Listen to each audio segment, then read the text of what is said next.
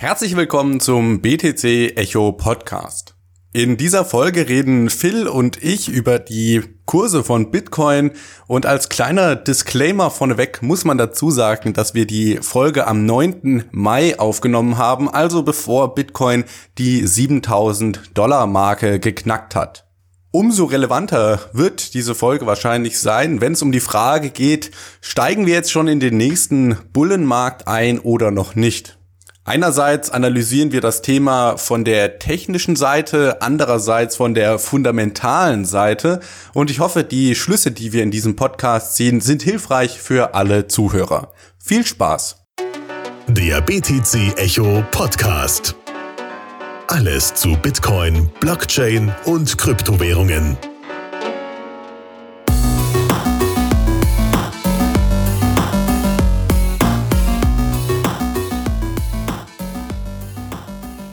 Hallo und herzlich willkommen zum BTC Echo Podcast. Heute mal wieder mit mir, Philipp, und mit mir ist übers, über Skype verbunden Alex. Hallo. Nennen sich Hallo.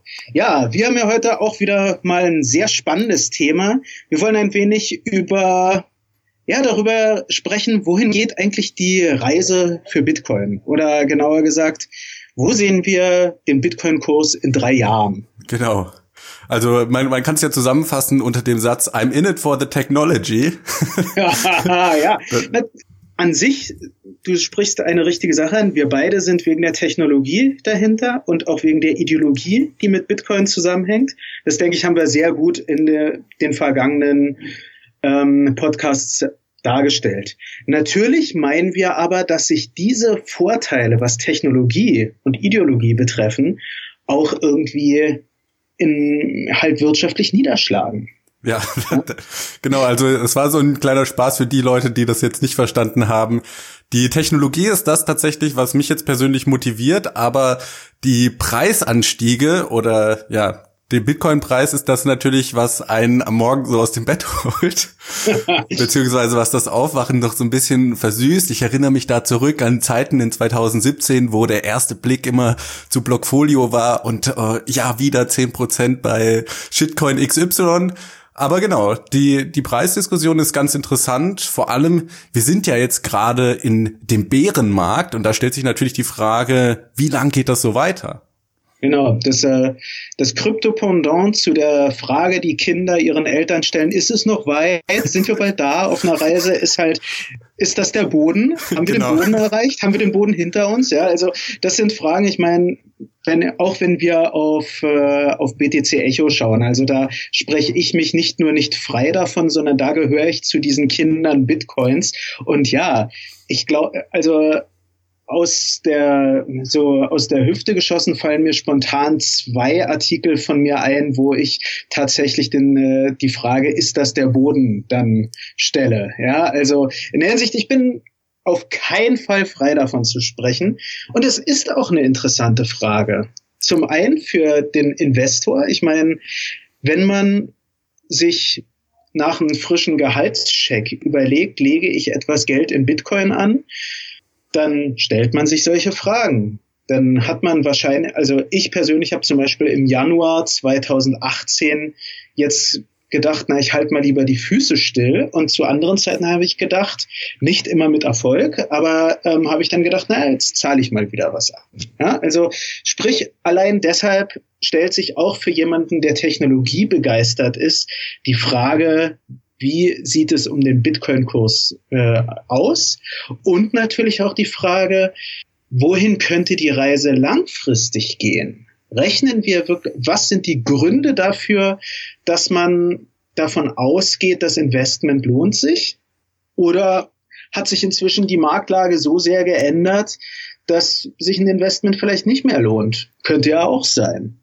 Ja, genau. Und gerade jetzt aus den letzten 18 Monaten kommt, äh, wir haben dann 2018 Anfang den Kurssturz gesehen und es war immer so, wenn es dann ein bisschen weiter runter ging, ist das jetzt der Boden, wie du gerade eben schon gesagt hast, ist das jetzt der Boden? Und dann ging es tatsächlich runter bis so auf 3000 Dollar fast. Und das ist dann schon ein extrem harter Fall von 20.000 und mittlerweile, ja, wir sind jetzt Mitte 2019, scheint sich so der Wind zu drehen, ja, also die verschiedenen ähm, Informationsquellen, die ich jetzt so habe, ähm, zum Beispiel Tone Vase oder ähm, den Report, den wir heute auch noch besprechen wollen von Tör Dimister, da scheint ja schon so wieder in die Richtung zu gehen.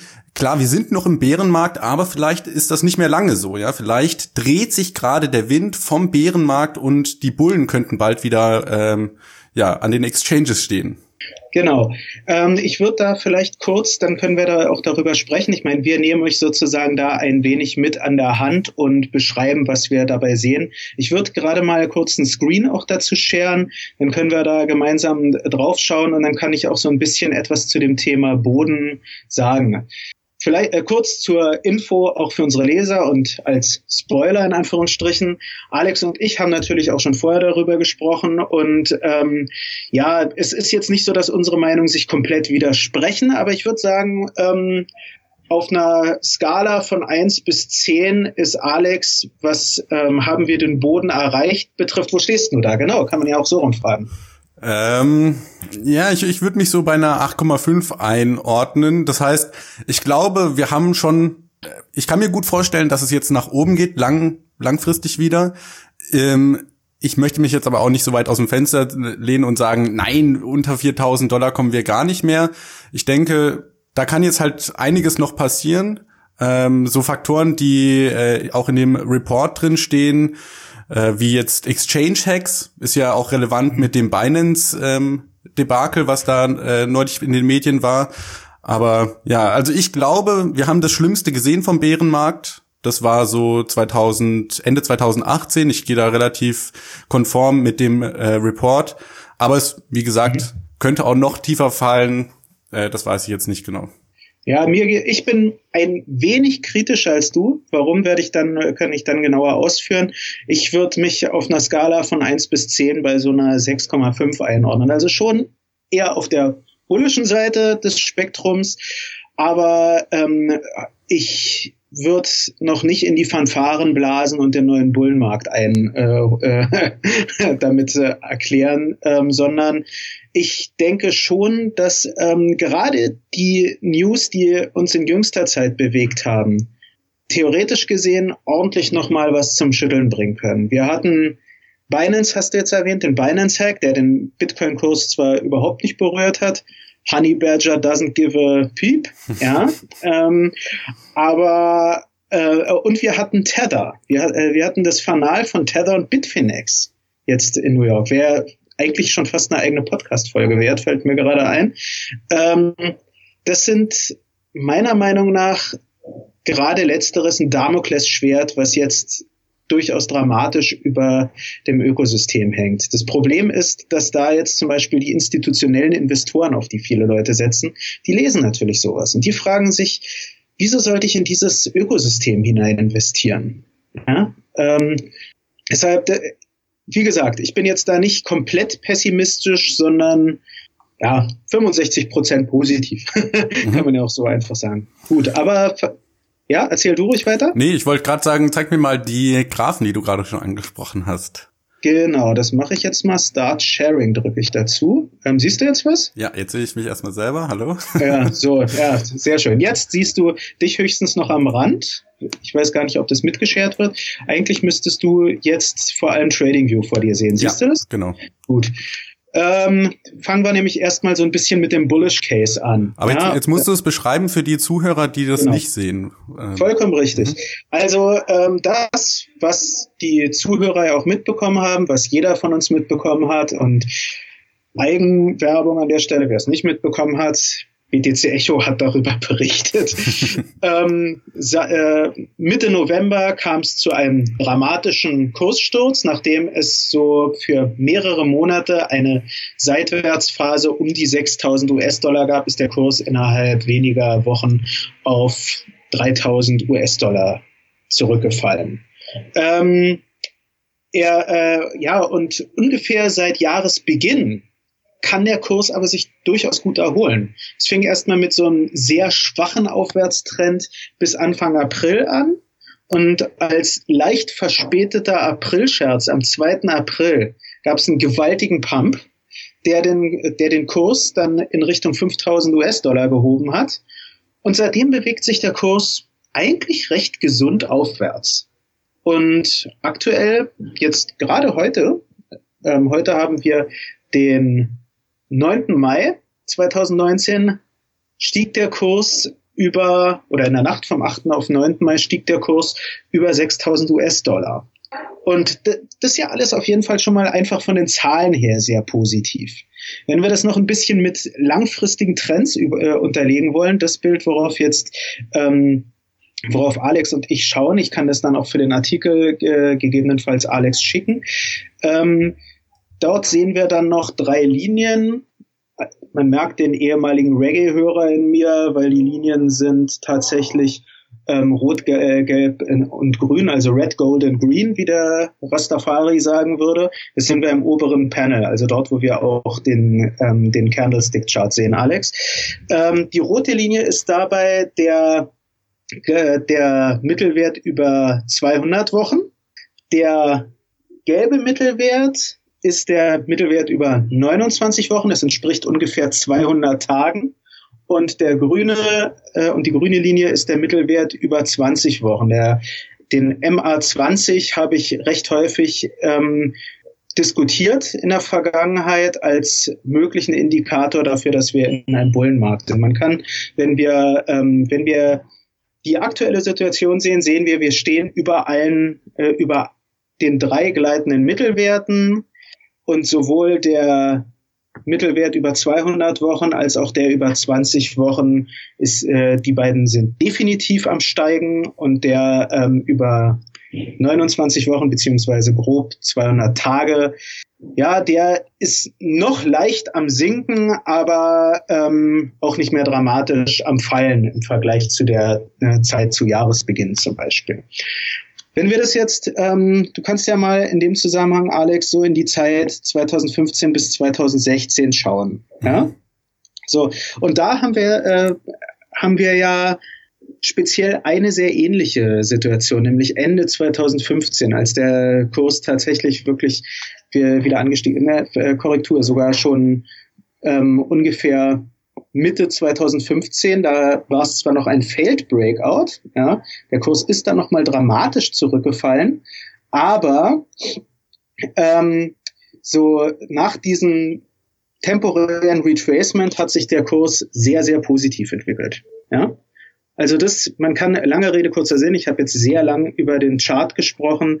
Man kann sagen, dass die Situation, in der wir uns jetzt, wenn wir auf den Chart schauen, befinden, erinnert sehr, sehr stark an die Situation, die wir beim Ausklang des Bärenmarktes von 2015 hatten.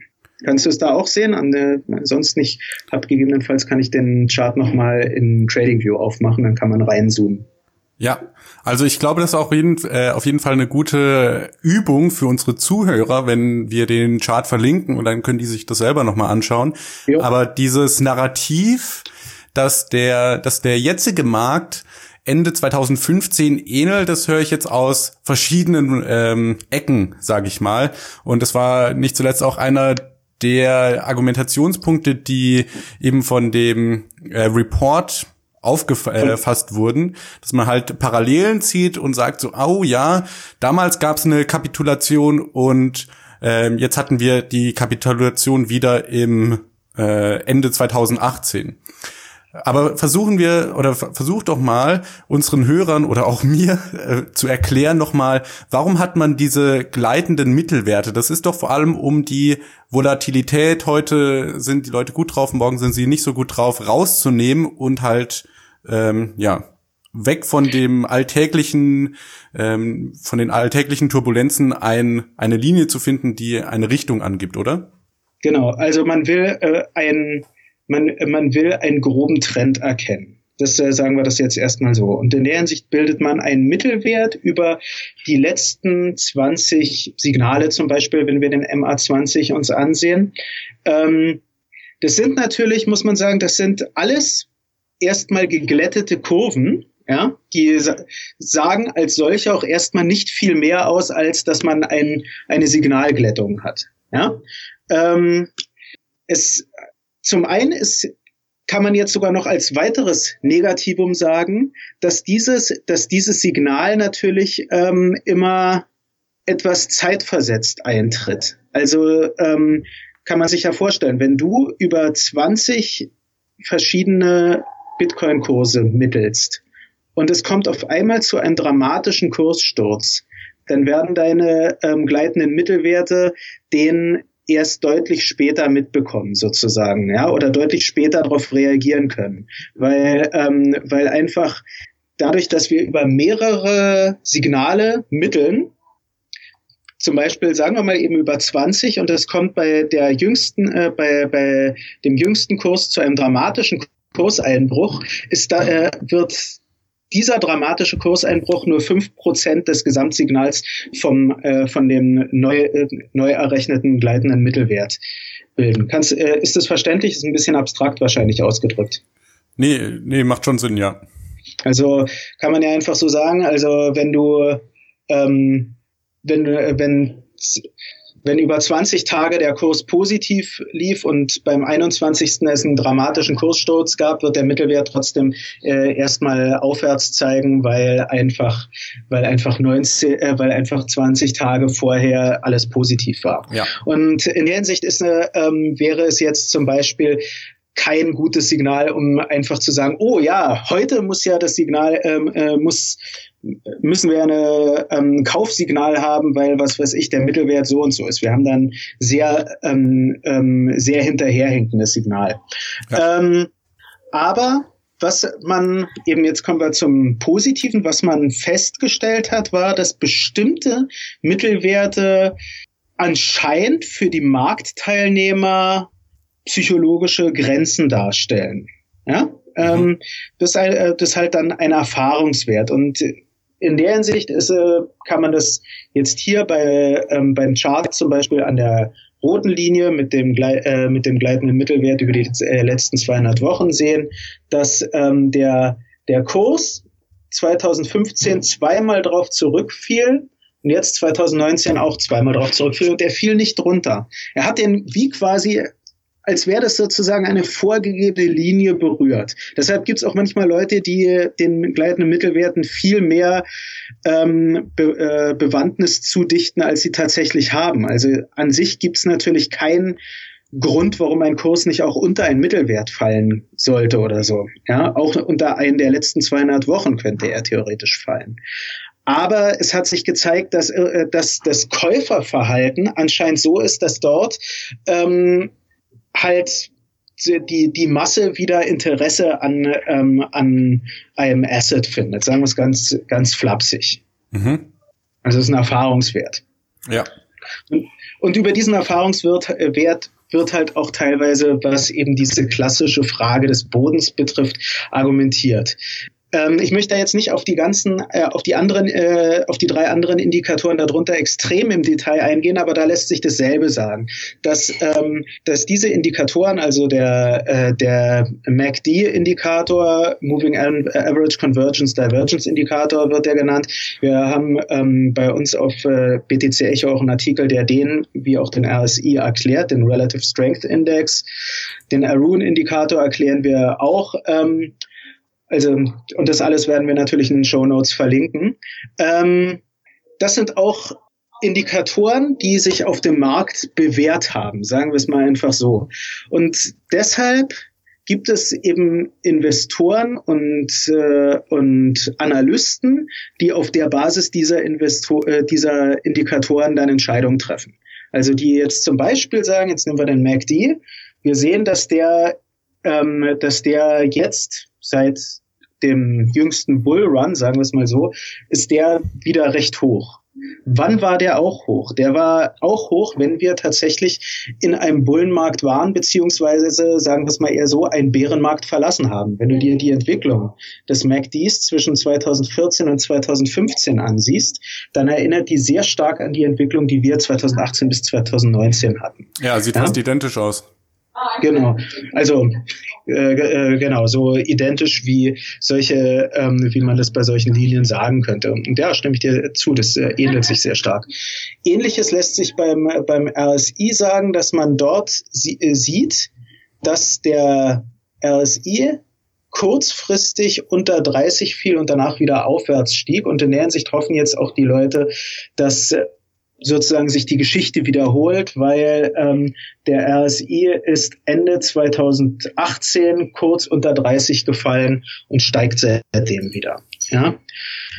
Ähm, und schließlich auch beim, beim, äh, beim Arun-Indikator, da unterscheidet man zwei verschiedene Linien. Die orange nennt man Arun Up, die, die blaue nennt man Arun Down. Sie stehen jeweils dafür, dafür ein Maß, ob neue Maxima oder Minima beim Kurs erreicht wurden. Also es ist auch wieder so eine, erstmal eine faktische Betrachtung, was hat sich denn so beim, beim Kurs getan, so ganz plump ausgedrückt, ja. Mhm. Dass man so, da versucht man ein bisschen die, die, die Kurs, die Kursschwankungen gerade bei sehr ähm, volatilen Assets etwas rauszufiltern. Und auch da sehen wir, dass zwischen 2014 und 2015 stieg die, der, das Arun Down Signal ein paar Mal an. Und zwar bis auf 100, während das Arun Up Signal ziemlich gering blieb. Und erst sozusagen äh, erst Mitte 2015 schaffte es einmal das Arun-Up-Signal wieder hoch. Mhm. Zwar konnte das äh, die, die blaue Linie, das Arun-Down-Signal, dann auch nochmal temporär ansteigen. Das deckt sich dann auch mit einem im Chart mit einem leichten Retracement. Aber danach begann sozusagen Bitcoins äh, neue Erfolgsgeschichte oder der neue Bullrun. Und wenn wir jetzt wieder in die Gegenwart schauen, oder in unseren aktuellen Bärenmarkt, sage ich mal, dann sehen wir da so eine ähnliche Entwicklung, nämlich dass im Jahr 2018 der die blaue Linie, der Arun Down Indikator, mehrfach hoch, äh, mehrfach anstieg, während die ähm, und jetzt erst eben ungefähr mit April, mit Anfang April, was heißt ungefähr, seit dem 2. April der Arun Up Indikator sehr hoch ist. Und in der Hinsicht wieder, das ist auch so ein eine, auf der Basis der Indikatoren ein Grund, weshalb Leute hoffen, es würde hier zu einer, ähm, zu einem neuen Bullrun kommen. So, jetzt habe ich aber lang genug geredet, jetzt äh, kannst du mal reden, sorry. Ja, also sehr interessant, vor allem wenn man das dann grafisch sieht. Ich glaube, den äh, für die Zuhörer schaut euch das wirklich mal an, weil Klar, wir versuchen das hier zu beschreiben, aber wenn man das mal selber vor Augen hat, dann nimmt man das mit der visuellen Komponente vom Gehirn auf und dann versteht man es auch noch mal besser.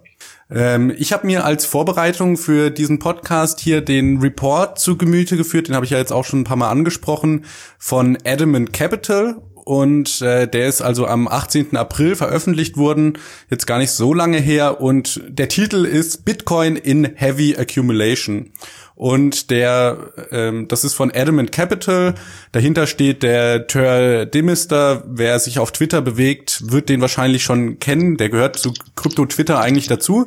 Und genau, das ist der dritte Report, den er veröffentlicht hat.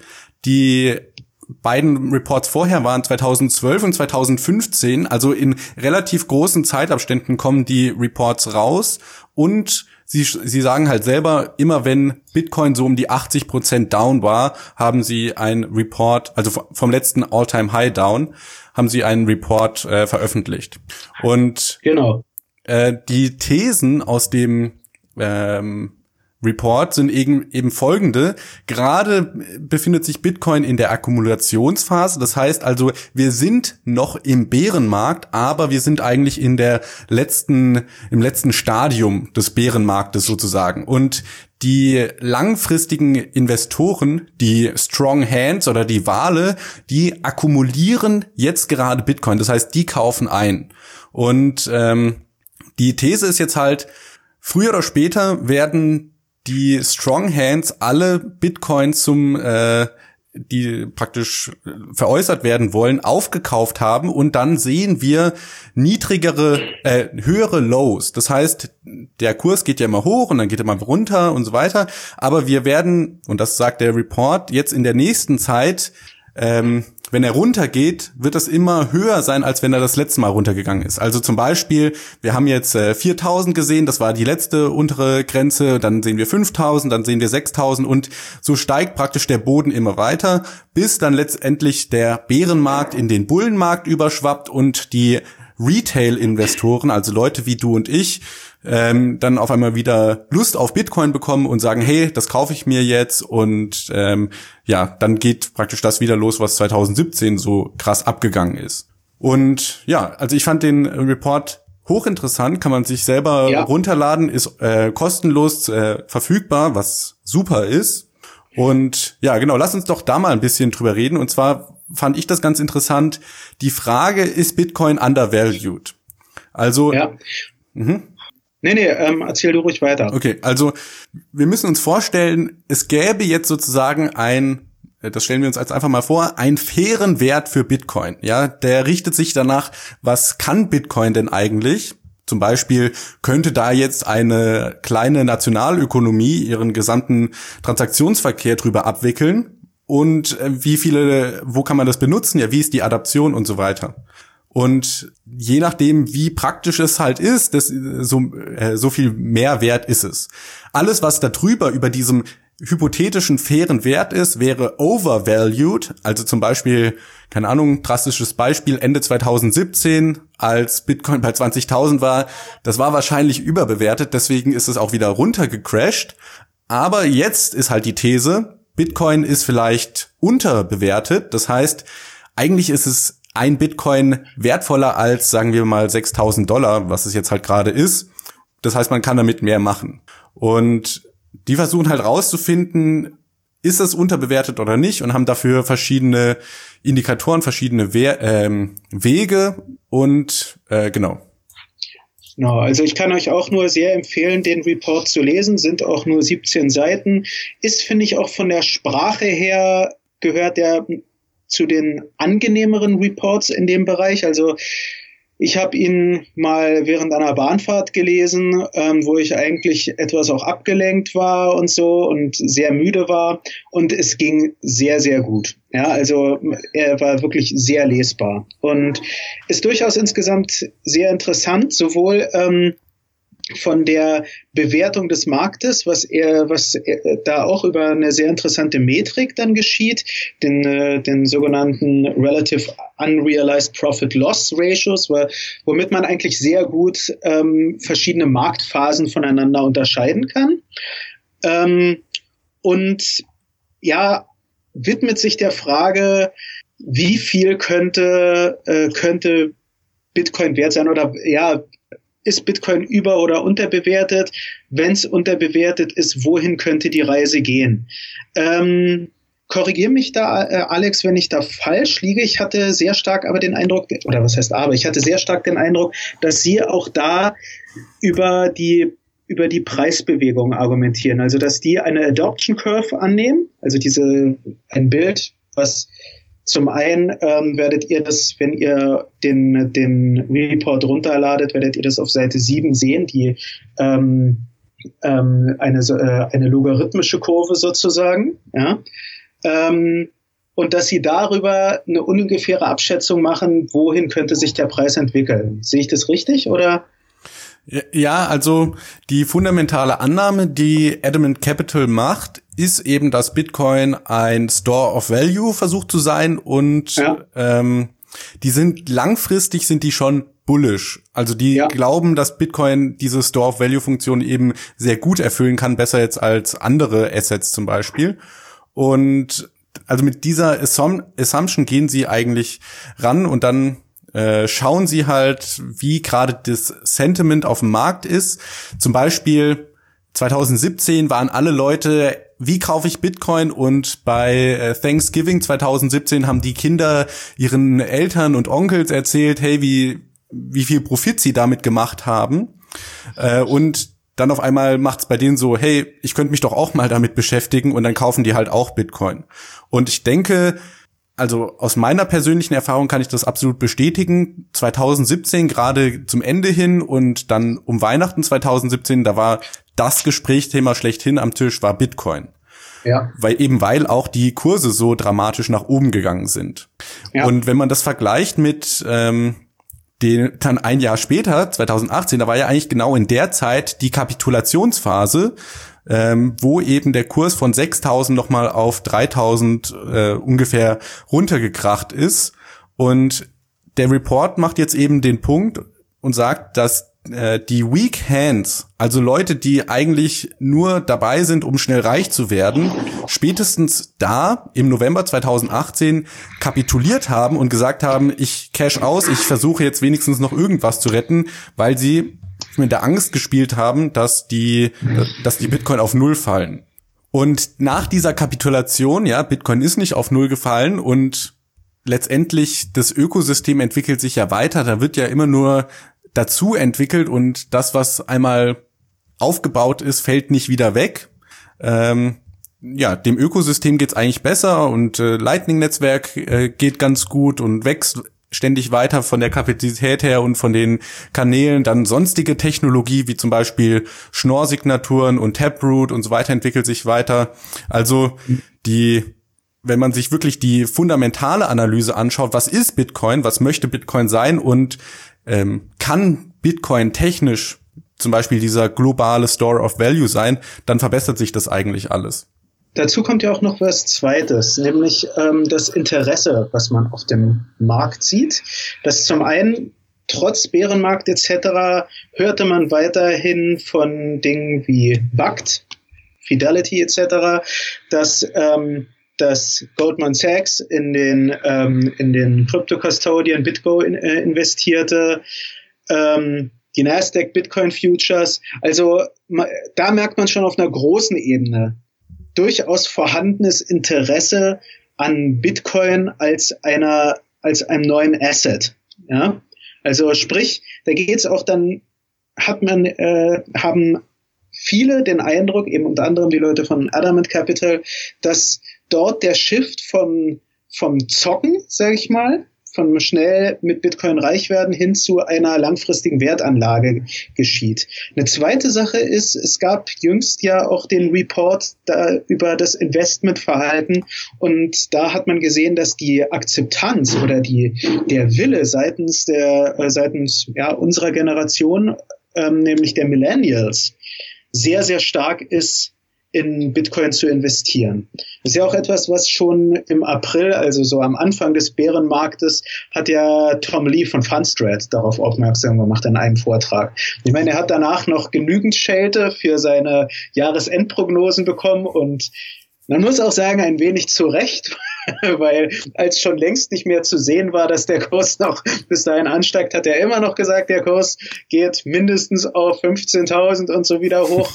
Aber ähm, womit er auf jeden Fall voll und ganz, oder was ein interessanter Punkt von ihm ist, ist eben, dass er sagt, jede Generation hat ihre Asset-Klasse. Und das kann man durchaus über die Generation verfolgen es äh, aus Gold äh, wurde dann wurden dann später Sachen wie Staatsanleihen wurde etwas wie wie in, ähm, in Housing investieren, in Indizes, in Stocks. Und wir sind jetzt in einer digitalen Zeit. Wir sind jetzt in einer Zeit angekommen, wo unsere Generation eben mit dem Smartphone in Anführungsstrichen groß geworden ist. Ich bin jetzt alt genug, dass ich bin natürlich nicht mit dem Smartphone, ähm, äh, also ich äh, war kein Kind, als es das Smartphone gab, aber es gehört äh, halt, das Internet gehört genauso wie eben die, die äh, ähm, Smartphones etc. zu unserem ganz normalen Alltag. Und dass sich daran, dass sich das Investmentverhalten davon auch sehr, sehr stark geprägt wird, davon kann man auf jeden Fall ausgehen. Und wenn man dazu dann noch die, ähm, die Punkte, die für Bitcoin sprechen im Vergleich zu klassischen Assets dazu nimmt, dann, dann ist auf jeden Fall klar, und ich denke, da sind wir mit allen Zuhörern einer Meinung, dass Bitcoin ein sehr attraktives Investment auch darstellt. Ja, genau, und äh, das betonen die auch in dem Report. Bitcoin ist vor allem deswegen so attraktiv, weil es hochliquide ist. Gerade im Vergleich jetzt mit anderen Assets. Ja, also wir man würde jetzt vielleicht denken, äh, Bitcoin ist doch gar nicht so liquide, aber doch schon, wenn du eine Bitcoin veräußern willst, dann kannst du das relativ einfach machen. Also ja. bei, keine Ahnung, ist jetzt vielleicht ein schlechtes Beispiel, aber bei einem Bild von Leonardo da Vinci oder so wird man vielleicht nicht so schnell einen Käufer finden, aber bei Bitcoin, weil die ja ne, sind recht einheitlich und äh, deswegen es gibt große Marktplätze mittlerweile, die auch schon wirklich in die Richtung Institutionalisierung gehen. Wir haben jetzt zum Beispiel 2018 2018 viele Custodial-Lösungen gesehen.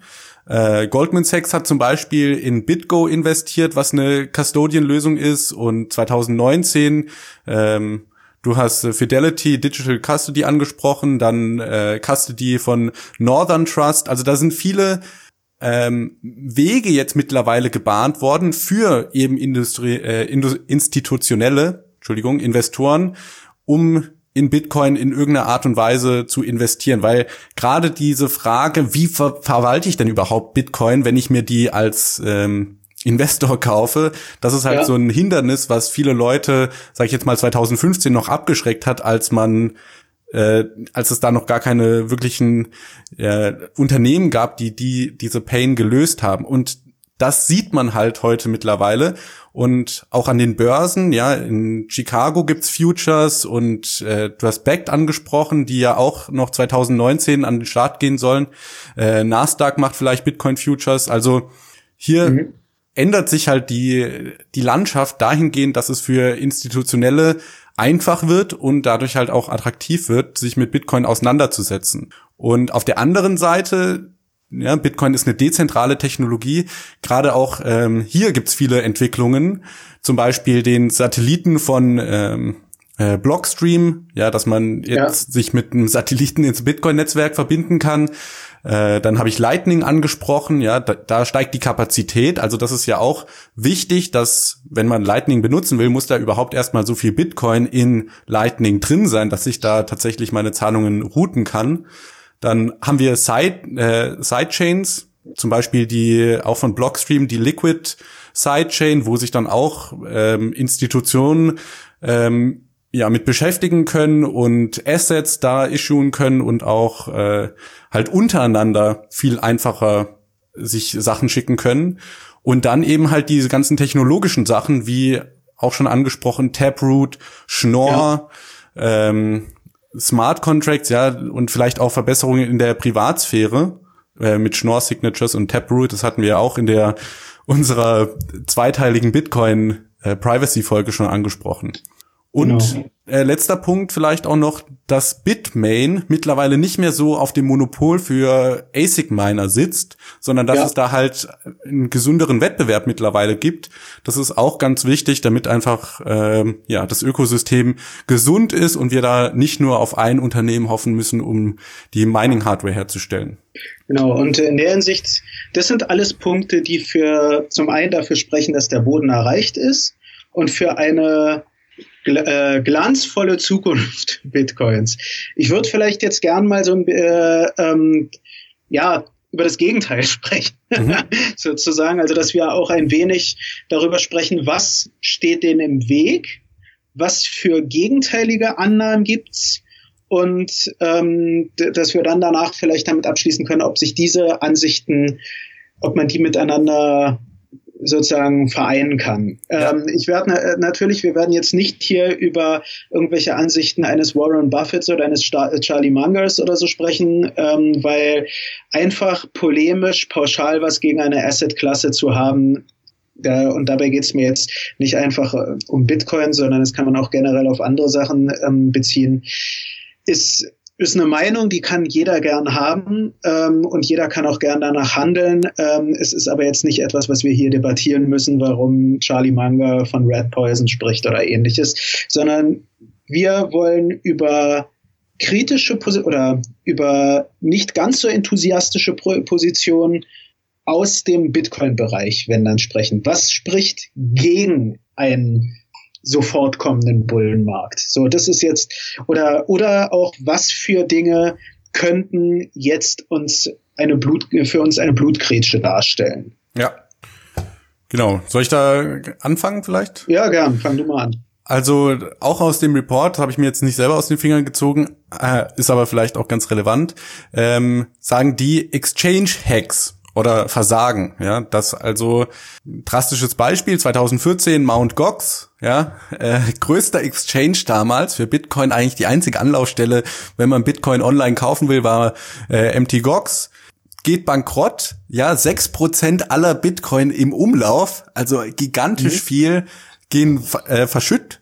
Der, der Kurs stürzt um 50 Prozent ein und ja, Das war damals eine unglaubliche Krise für Bitcoin, dass eben der größte Exchange pleite gegangen ist. Und jetzt vor ein paar Tagen, Binance wurde auch gehackt. Also für mich zumindest kommt das dann wieder so äh, ins Gedächtnis. Das ist eine Sache, auf die man aufpassen sollte. Und keine Ahnung, wenn jetzt Binance pleite gehen sollte oder äh, keine Ahnung, Coinbase geht pleite oder so, das wäre natürlich schon ein herber Schlag auch für das Ökosystem, oder? Auf jeden Fall. Ähm, ich würde aber auch noch eine zweite Sache anführen. Ähm, ich, äh, selbst wenn Binance weiter existiert, also Binance soll weiter existieren. Ich wünsche dem Unternehmen alles Gute. Und, Funds are Asafu. Ja, ja, Asafu, genau. ähm, aber ähm, der, was ich jetzt bei der ganzen Causa Binance fand ich zwei Punkte sehr bedenklich, gerade wenn wir jetzt über die Fragestellung, was für ein Wert hat Bitcoin sprechen. Und zwar die Debatte darum, ob man den Hack wieder ungeschehen machen kann, ob man einen Chain Reorg veranlassen kann, indem man die Miner incentivized, indem man den Minern einen Anreiz gibt, letztendlich die Transakt äh, Transaktionshistorie zu manipulieren, nennen wir es beim Namen. Ja. Ähm, das Ganze übrigens noch, sollte man ja als kleines Detail dazu sagen, als es schon 50 Bestätigungen dieses Hacks gab, das ist dann, erstens stellt sich dann die Frage, ob das überhaupt möglich ist. Zweitens, das zeigt dann auch die, die Dimension an, um die es hier ging. Hier ging es nicht um zwei Blöcke. Eine Chain Reorganization von zwei Blöcken, das passiert immer mal. Ja, also sowas kann immer mal passieren, da eben die, ähm, da eben die schwerste Chain sozusagen, also die mit der äh, meisten Difficulty ähm, halt im Zweifelsfall, wenn sozusagen zwei, äh, zwei Miner gleichzeitig Blöcke finden etc. pp. kann das passieren. Ich glaube, wir hatten darüber in der Folge über Proof of Work gesprochen. Mhm. Hier ging es um viel, viel mehr. Das finde find ich ganz bedenklich, wenn jetzt da auf einmal ein Denken einsetzen würde bei Bitcoin-Investoren, ähm, dass man doch da, ja, doch fünf mal gerade lassen sein sollte, bla bla bla, dann wird eins der, der Verkaufsargumente für Bitcoin korrumpiert. Und eine zweite Sache, die ist schon so, sagen wir es mal so. Und ähm, wenn die noch mehr um sich greift, könnte ein anderes Verkaufsargument korrumpiert werden. Ich konnte sehr gut verstehen, warum Coinbase und andere Börsen sehr schnell gesagt haben, dass sie solche Token nicht annehmen, beziehungsweise das dann sofort melden werden, etc. Ja, also sofort zurücksenden werden. Nur stellt sich dann äh, für mich dann die Frage, wenn jetzt ähm, wenn sich das jetzt immer mehr um sich greift, dass bestimmte Token dann tainted sind und so weiter und das von der Bitcoin-Community, dabei muss man dann betonen, der Bitcoin-Community als vollkommen in Ordnung betrachtet wird, was sind dann die Folgen? Wie wird man dann später über Dinge wie Coin-Mixing oder du hast jetzt Taproot und Konsorten angesprochen, ähm, wie wird man darüber denken? Ja, wie wird man über Erhöhung der Privatsphäre denken, wenn sich auf einmal als Konsens durchsetzen würde, na ja, man muss doch auch erkennen können, woher die Coins herkommen. Also äh, ich, äh, lange Rede, kurzer Sinn, ich sehe gerade jetzt bei dem Hack von Binance durchaus eine Gefahr, dass der eigentliche Sinn von Bitcoin und damit der fundamentale Wert von Bitcoin in Frage gestellt wird. Und das, sollte das passieren, wird sich das auf jeden Fall auf den Kurs irgendwann auswirken. Äh, ja, du bringst uns da ja eigentlich schon direkt zum nächsten Faktor, der den Preis nach unten drücken könnte, und zwar eine contentious Hard Fork. Also sowas ähnliches, ja. wie wir 2017 mit Bitcoin Cash gesehen haben wo die Community sich uneinig war, vergrößern wir jetzt die, die Blöcke oder machen wir Segwit?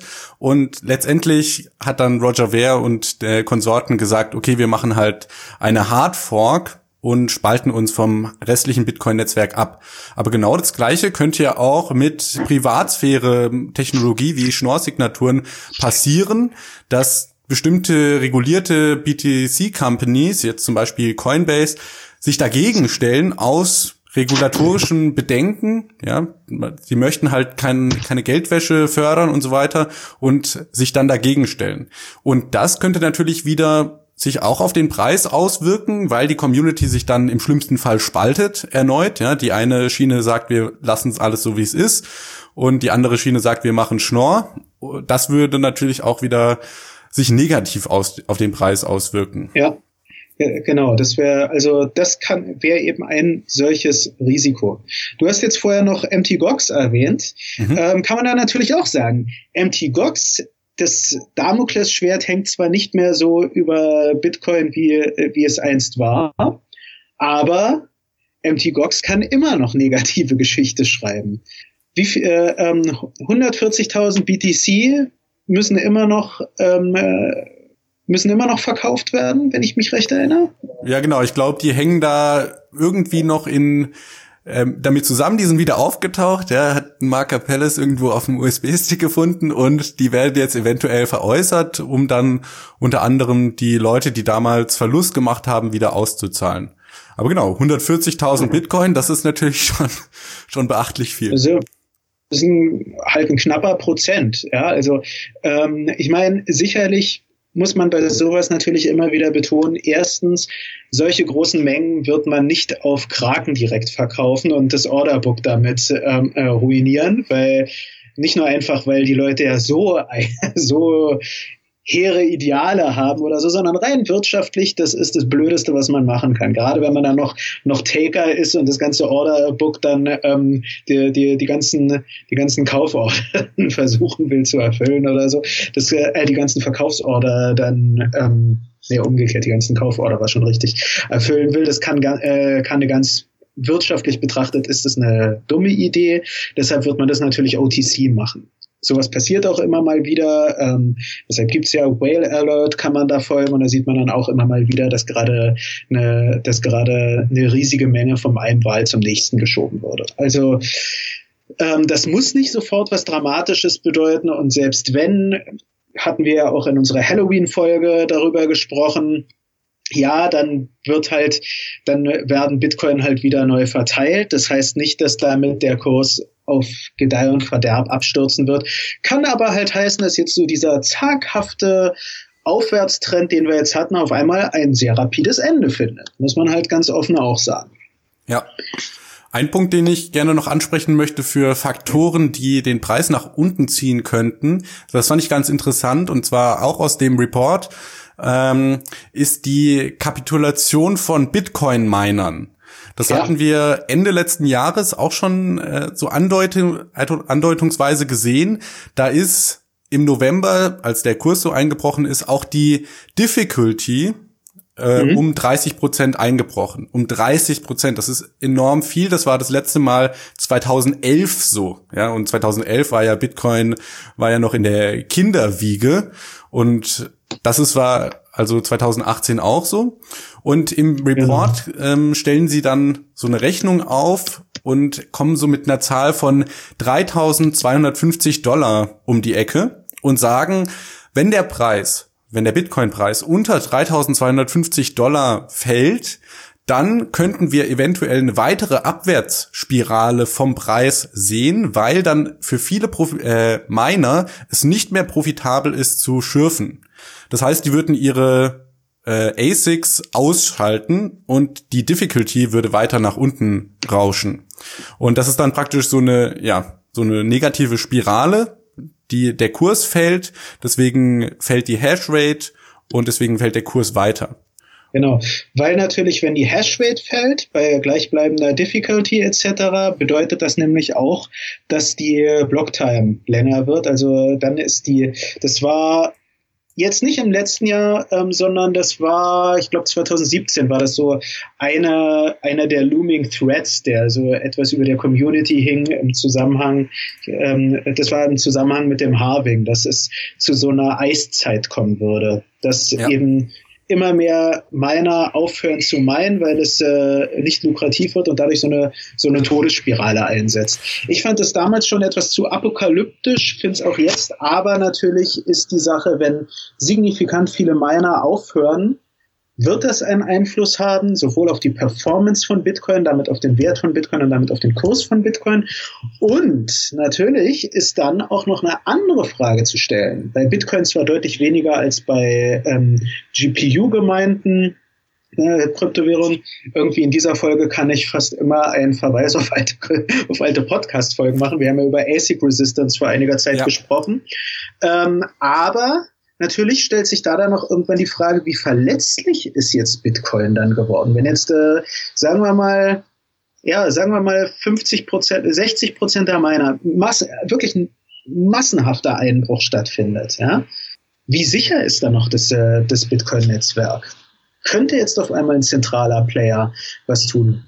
Könnte jetzt, wenn wir jetzt vorher über Binance gesprochen haben, Binance halt seine ASICs anhauen. Jetzt, das will ich jetzt nicht Binance unterstellen, wie ich vorher gesagt habe. Ich wünsche dem Unternehmen alles Gute, sondern einfach, um mal auch so ein paar Horrorszenarien durchzuspielen.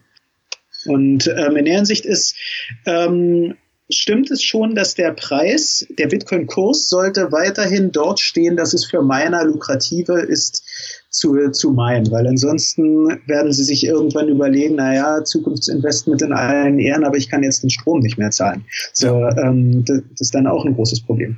Genau. Positiv ist, dass es durchaus Orte auf der Welt gibt, wo der Strom so billig ist, dass, dass ich glaube, ähm, der Kurs theoretisch auf sowas wie 1,9 fallen könnte und die Miner dort würden immer noch Profit machen. Also, also es äh, ist jetzt nicht so, dass die Grenze bei 3000 irgendwas US-Dollar also bei 3250, eine komplett harte Grenze ist, sondern ähm, auch da sozusagen gibt es verschiedene Szenarien, die man durchkauen könnte. Ja, also was ich halt noch ganz interessant fand, war, und es ist ja auch super intuitiv, äh, die Überlegung, wenn der Kurs tendenziell steigt.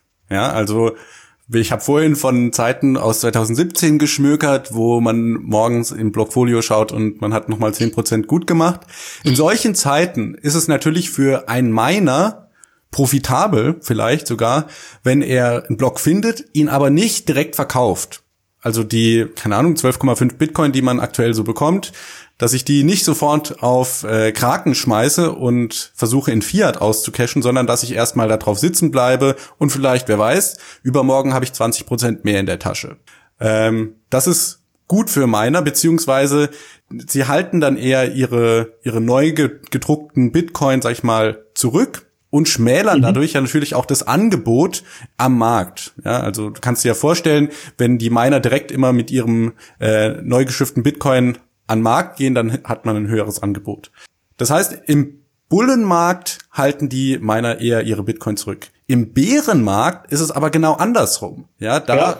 muss der Miner seine Rechnung, wie du gerade gesagt hast, zahlen und dann verkauft er es halt lieber heute als morgen, wenn er morgen vielleicht zehn Prozent weniger bekommt.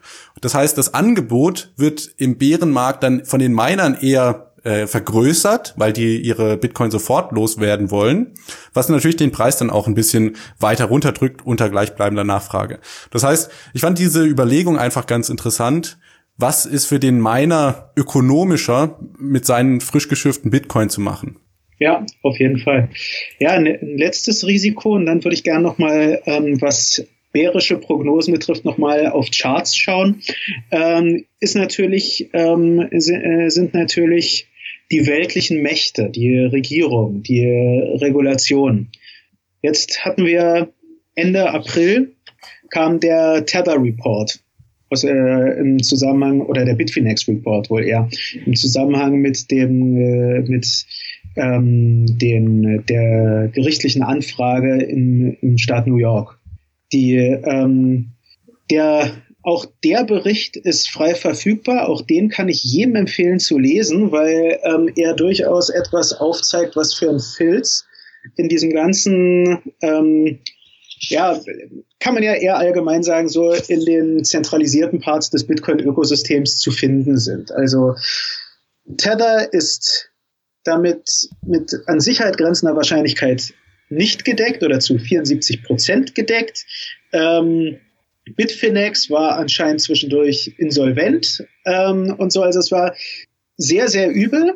Wie sich jetzt die Regulierung darauf einschießt, wird man sehen. Ja, ähm, man muss da auch fairerweise sagen, also bevor man, ähm, man sich jetzt FAT-technisch Sorgen macht, der an sich fand ich, endete der Bericht vergleichsweise versöhnlich, also dass man gesagt hat, ja, legt mal einfach da, wie bei euch die Situation ist, nach dem Motto. Ja, also ähm, das äh, war soweit eigentlich nicht so dramatisch. Aber sollte mal irgendwie es weltweit zu einer strengen Regulierung, nicht jetzt von Bitcoin selbst unbedingt kommen, sondern von den großen Playern, von den Gatekeepers sozusagen, ja, von den großen Börsen, von ich sag mal, Kryptobanken wie Coinbase, von, ähm, von Stablecoins wie Tether etc. pp, ja, ähm, vielleicht von großen Mining Companies. Das würde zwar dem Idealisten in mir sogar irgendwie ein bisschen schmecken, wenn man so will. Ja, dass man sagt, ja, das soll ja auch, das soll ja auch Grassroots sein, äh, as decentralized as possible. Aber was sollte dann ein jemand von, ähm, wir hatten Fidelity etc. angesprochen, wir, äh, ähm, was sollte ein institutioneller Investor zum einen für ein Interesse dann haben, zum zweiten, wenn der Markt, wenn dann alle diese großen zentralen Ansprechpartner weggebrochen sind, wie investiert er dann da hinein? Ja, also das könnte wirklich sehr anstrengend werden, sagen wir es mal so. Ja, nur zum Glück ist bis jetzt da noch kein wirklicher Vorschlag von irgendeiner großen Regierung gekommen, oder? Bisher habe ich da nichts gehört. Also klar, es gab jetzt jetzt vor kurzem hat der, der Stieglitz, der ähm, Wirtschaftsnobelpreisträger, gesagt, ja, Bitcoin sollte man vernichten. Ähm, und was er dabei natürlich nicht sieht, ist, ähm, es ist sehr, sehr schwer, ein dezentrales System zu vernichten. Ja, also schon mal das allein. Ich hatte vor kurzem hatte ich ja einen, einen Vortrag gehalten und da fand ich es ganz amüsant. Da hatte mir einer der Zuhörer hat bewusst gesagt, ich stelle die Frage mal ganz provokant und hatte nicht etwa gefragt, so was Sachliches wie, ja, hat denn überhaupt, haben denn Kryptowährungen einen Wert, sondern sonst sterben die endlich alle mal. so, ganz direkt. Ja. Und dann hat er, hat er zwar, weil er ein höflicher Mensch ist, gleich zurückgerudert. Ich bin mit dem äh, Herrn auch, auch per Du, verstehe mich mit dem gut. Dann sagt er, nee, ich meinte das jetzt gar nicht so böse. Dann ich gemeint, nee, ich möchte aber genau die Frage möchte ich gerne mal beantworten oder darauf eingehen, weil halt ein dezentrales System, das gilt ja auch für die ganzen Shitcoins zum Beispiel. Das ist sehr, sehr schwer, das wirklich kaputt zu kriegen. Ja, also ähm, selbst bei Systemen, wo man sich wünscht, dass die eingehen, und davon gibt's ja durchaus, haben wir beide sicherlich so unsere Favoriten und dabei wahrscheinlich auch eine Gruppe. zum, zum, Beispiel vielleicht. Ähm, jeder weiß, dass äh, bei mir ein Favorit ein, eine Kryptowährung ist, die mit T endet und äh, sich auf Aaron reimt. Ähm, ich nenne natürlich keine Namen. Egal. Aber die Sache ist auch zum Beispiel, ich nenne sie jetzt doch beim Namen, Tron hat schon so viele Nutzer etc., dass die, die wird nicht so einfach untergehen. Und das ist ja auch eine der Stärken an Krypto. Also auch wenn ich jetzt persönlich kein Freund von Tron oder von Justin Sun bin, ist das durchaus eine der Stärken von Kryptowährung, dass eben solche, also äh, dass, dass da eben sehr schnell dieser Lindy-Effekt letztendlich einsetzt und die ähm, Kryptowährung nicht so ohne weiteres kaputt äh, zu, äh, zu kriegen sind. Anders sieht's eben, wie gesagt, mit solchen zentralen Gatekeepern aus. Also sollte jetzt die USA mal überlegen, ja, wir schließen Coinbase den Laden ein für alle Mal oder so, dann könnte das halt wirklich ähm, eben sich auf die Marktlage von Bitcoin eben dramatisch auswirken. Ja, okay. Wir nähern uns der Stunde, dann würde ich sagen, lass uns doch noch mal kurz so eine Zusammenfassung machen für die Zuhörer, vielleicht so eine persönliche Einschätzung, wie wie du dich fühlst. Du hast vorhin schon gesagt so 6,5. Ja, Genau, genau, können wir gern machen. Ich würde nur gern noch ein Chart vorher zeigen, oder ne, ein Chart zeige ich in der Zusammenfassung dann noch, aber ein Chart würde ich gern vorher noch zeigen. Und zwar, ähm, wenn wir über Wellentheorien sprechen, da gibt es dann ja Sachen wie Elliott-Wellentheorie oder Hyperwave. Die Charts, ich werde zu dem werde ich einen Artikel, den ich geschrieben habe, werden wir in den, in den Show Notes verlinken. Es gibt halt einige Leute, die ähm, oder Tyler Jenks, an sich ein No-Coiner, aber sehr interessiert an Bitcoin, argumentiert sehr stark über ein sogenanntes Phänomen namens Hyperwaves. Und ähm, wenn man das ansetzt, das kann man im Artikel nachlesen, da möchte ich jetzt eben, weil die Zeit fortgeschritten ist, wenig drauf eingehen, dann, ähm, dann kann man schlicht und einfach sagen, befinden wir uns immer noch in einer Phase, die halt ähm, die weit vom Boden entfernt ist, sagen wir es mal so. Also Tyler Jenks nimmt an, dass der Bitcoin-Kurs auf 1000 US-Dollar noch kracht, sagen wir es mal so. Und er ist immerhin ein guter Freund von Tone Vase, den wir ja vorher hatten, also und äh, veranstaltet häufiger mit ihm zusammen auf YouTube ähm, einige, einige Streams und so. Also es ist jetzt kein Nuriel Rubini oder so, der einfach Bitcoin hasst, sondern jemand, der einfach meint, wir befinden uns im Augenblick in einer beschissenen Marktlage, äh, Verzeihung, in einer schlechten Marktlage. Und ähm, er argumentiert eben letztendlich über, über Blasenbildung. Ja, Hyperwaves könnte man auf Deutsch übersetzen mit Blasenbildung und sagt, wir sind noch lange nicht aus dieser Blase heraus. Aber ähm, das sozusagen nur als weitere kritische Meinung. So, let's wrap up. Okay, also Artikel zu Hyperwave äh, hört sich ganz interessant an, auch in den Shownotes und da steht dann das nochmal detailliert drin. Dieses, äh, wir haben auch in Vorbereitung auf den Podcast einen fünf Stunden Livestream mit Tone Vase und eben dem Tyler und noch anderen Willy Woo und so weiter, also Krypto Twitter Elite ähm, rausgesucht. Den können wir auch mal in die Shownotes verlinken für die Leute, die es dann ja. ganz genau wissen wollen. Ähm, äh, beziehungsweise, mhm. ja, be beziehungsweise der ist in dem Artikel, den wir verlinken werden, in, ist das der Boden bullische und bearische Pro Prognosen zum Bitcoin-Kurs, habe ich den auch verlinkt. Also okay. wer mal Zeit hat, ähm, kann sich das antun. Ich fand's sehr, sehr spaßig und ich kann es wirklich jedem empfehlen, der so ein bisschen Febel für Charts und Analyse hat. Ja, Okay, dann lass mich dich doch zum Abschluss fragen, Phil. Ähm, wie hast du es denn mit Bitcoin? Bist du gerade wirklich so eher der Meinung, wir werden noch ein tieferes Tief sehen als jetzt die 3000? Oder glaubst du, wir jetzt zum Beispiel wie der Adamant Capital Report sagt, wir werden uns jetzt so zwischen 3000 und 6500 bewegen und wenn wir da mal über 6500 Dollar sind, dann bewegen wir uns langsam wieder in den Bullenmarkt. Glaubst du, wir werden 2019 noch vielleicht ein neues All-Time-High knacken oder glaubst du, wir haben, wir sind gerade so bei der Mitte vom Bärenmarkt? Was ist deine Einschätzung? Also ich äh, ähm, ob wir noch unter 3000 fallen, ich persönlich denke es nicht oder hoffe es nicht, eben weil, äh, was du auch wegen den Minern angesprochen hast. Ähm, es ist auf jeden Fall so, dass das jetzige Kurslevel, was eben bei ungefähr 6000 US-Dollar äh, liegt, ist eine, wir stehen kurz vor einer sehr starken, äh, vor einem sehr starken Widerstand in den Charts vor, ne, nämlich der Seitwärtsbewegung zwischen Oktober und November im letzten Jahr. Die muss überwunden werden. Ich vermute, daran wird es abprallen. Warum ich das vermute, ähm, dazu kann man auch in den ähm, Show Notes ähm, kann ich da äh, ähm, auf die Artikel über die Delta-Kapitalisierung und eben über die bullischen und bearischen Prognosen verweisen. Ähm, in denen stelle ich eine ein Verhältnis da, was ich, äh, was ich dann als DVAV-Ratio bezeichnet habe. Das ist die, das Verhältnis zwischen der sogenannten Delta-Kapitalisierung und der durchschnittlichen Kapitalisierung. Ähm, ich gehe jetzt, da die Zeit schon fortgeschritten ist, nicht so stark darauf ein, wie die beschrieben ist. Wie gesagt, das, äh, wie die gebildet wird. Wie gesagt, das kann man nachlesen. Wichtig ist, dass wir, ähm, wenn wir uns die Entwicklung davon ansehen, das ist die untere Linie hier für, äh, für, äh, für dich, Alex, ähm, da, äh, dann ist der Boden immer erst dann erreicht gewesen, wenn diese Delta-Kapitalisierung nach einem hohen Spike unter ungefähr den Wert 2 gefallen ist. Wir stehen da noch nicht und wir sehen auch, die Kurve hat sich sehr stark abgeflacht. In der Hinsicht, ich vermute schon noch eine Korrektur, damit wir überhaupt in diesen Bereich kommen.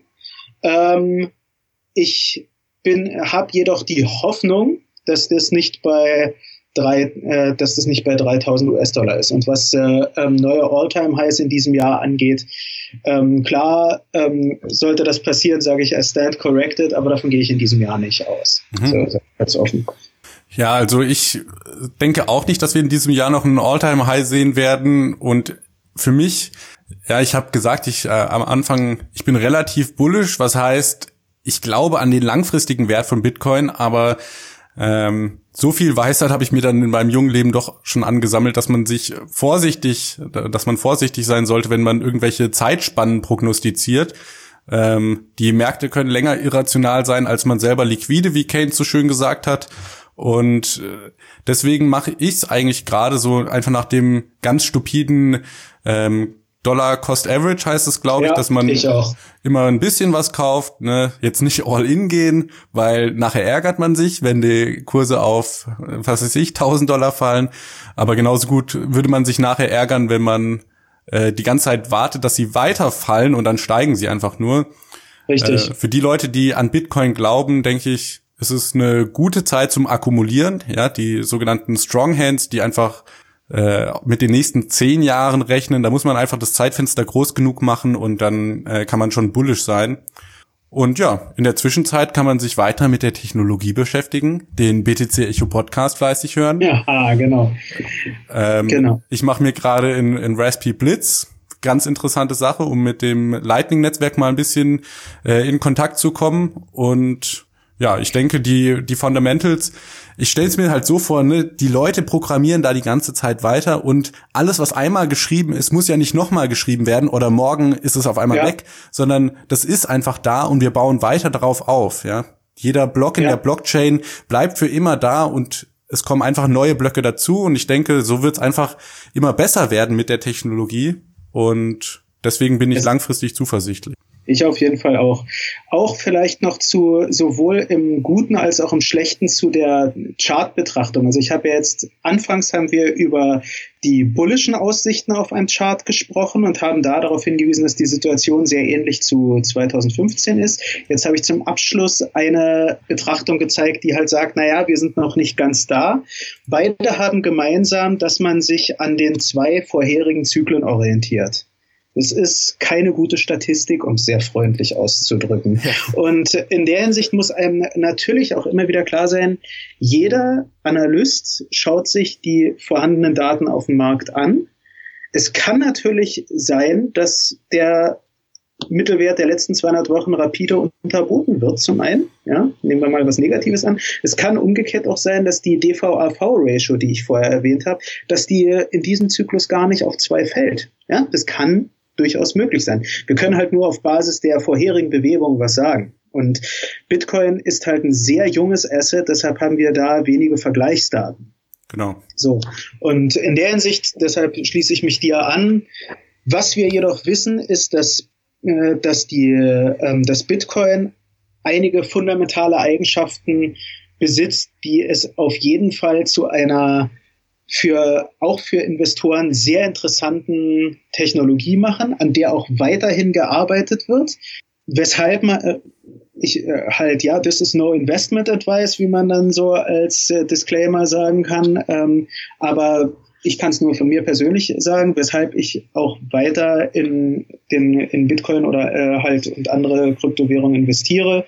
Und ich halte es da ähnlich wie mit Alex. Ich wende da auch Dollar Cost Averaging an und suche nicht verzweifelt, direkt am Boden zu investieren, um mich dann zu freuen, dass ich damit ähm, de, das perfekte Investment gelandet habe. Ja, gut. Gut. Schöne Folge. Äh, ich würde sagen, falls du, lieber Zuhörer, uns deine Meinung geigen möchtest oder mit anderen diskutieren willst, komm in den Discord äh, Kanal. Da gibt's ja auch den Trading Channel und äh, es gibt so viele Channels, also da findet wirklich jeder was für sich. Genau. Und ähm, dann kannst du uns eine Mail schreiben an bt, äh, podcast.btc-echo.de mit äh, auch Anmerkungen und Feedback. Und ja, dann gebe ich dir das letzte Wort, Phil. Du hast ja schon eigentlich alles Wichtige gesagt. In dem Zusammenhang möchte ich nur den, den Zuhörer alles, äh, ja, ähm, nur einfach sagen, bis zur nächsten Folge in dem Zusammenhang. Und dasselbe sage ich dir. Genau, haltet durch, Leute. Der Bärenmarkt könnte vielleicht schon bald vorbei sein. Genau, wenn wir nur gut, wenn wir nur alle dran glauben. Also in dem Sinne sage ich Tschüss. Jo, Tschüss. Alles, was das Kryptoherz begehrt, findest du auf btc-echo.de. Bis zum nächsten Mal.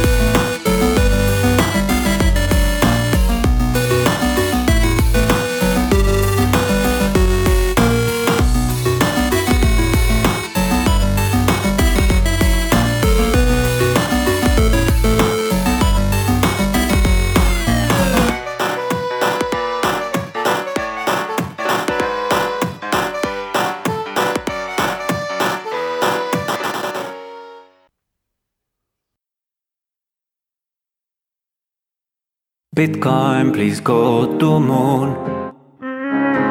Stop going sideways now. Don't ever say we going down to 1k, but Mr. Novogratz say we have a